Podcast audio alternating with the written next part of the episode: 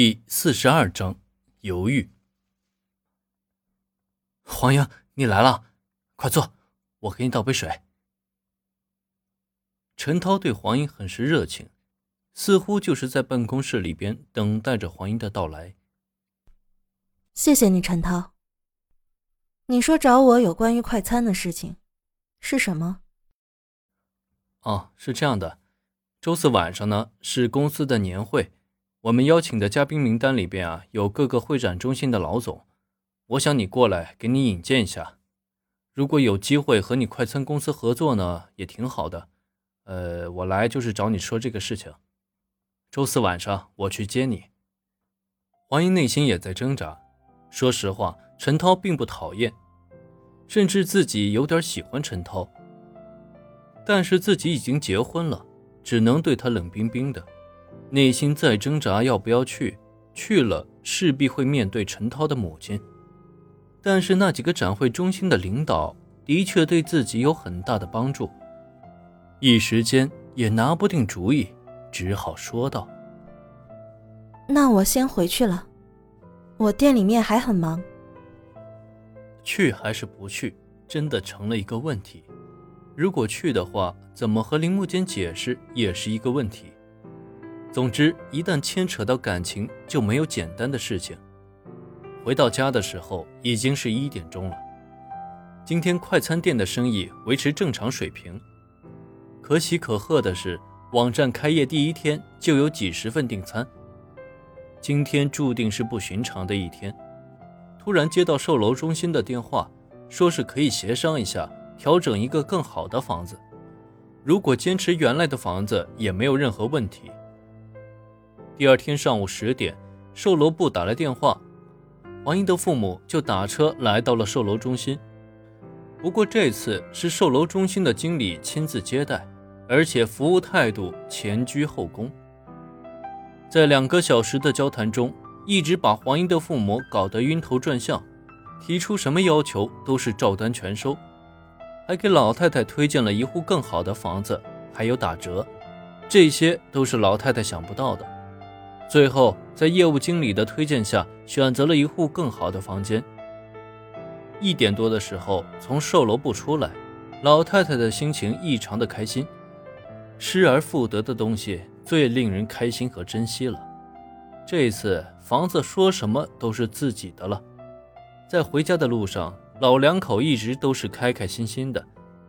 在老太太的心里，人生的一件大事——房子，总算是定下来了。不管是贷款多少年，总不用寄人篱下，不用再过着漂泊的日子了。只要有了房子，有了孩子，家才是一个完整的家。文文，你今天在家呀？昨天晚上干什么去了？打你电话还关机。哎，妈今天告诉你件好事儿，咱们看中的那个房子，不是被人抢了吗？今天突然打电话说也还给咱们了，你说莫名其妙不？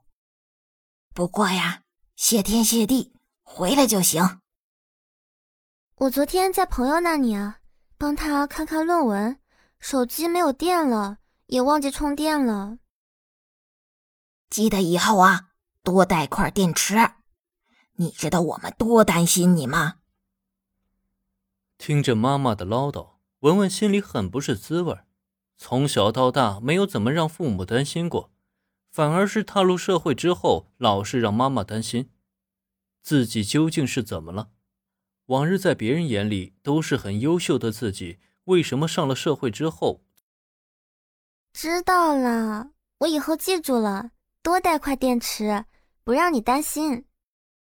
什么时候叫那个隋阳来家吃个饭呢？好久没见他了，我还蛮想他的。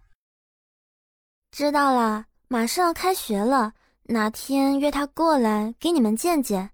但是说好，见归见，不要老扯我和他的事情。况且我和他也只是普通朋友。文文突然觉得自己对隋阳最近有些怠慢了，但是莫名其妙的烦躁，希望在隋阳马上毕业的这个关口里边。不要受到什么影响，隋阳的确是个不错的男孩子，不会给自己任何的压力，会带给自己很多的快乐。为什么自己却不能彻底接受隋阳呢？晚上的时候，难得的一家五口人都聚齐了，还算热闹。但热闹的同时，又是各有心事。黄英一直没有告诉林木坚下周四开年会的事情。转眼又是几天过去了，文文的学校里边已经开学了。校园里边又恢复了熙熙攘攘的人群。老太太和黄英已经把房子的钱交了，进入了贷款按揭的过程中。这次房子绝对不会再跑掉了，只是很不了解为什么会失而复得。有时候想想，人真是很奇怪的东西。既然都得到了，又突然感觉到不安了。黄英一直没有给陈涛回话，究竟要不要去？他的内心有两个声音在告诉自己：一个说自己坚持自己的原则，只是借助陈涛认识几个朋友，都是为了快餐店的生意，为什么不去呢？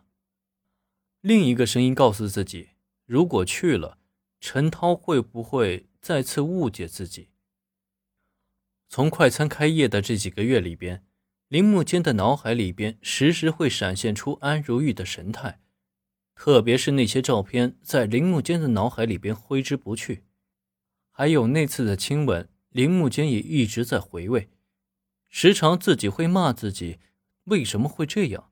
有这么好的一个家，还有一个十分优秀的老婆，一家人都在为自己前途而拼命的奋斗着。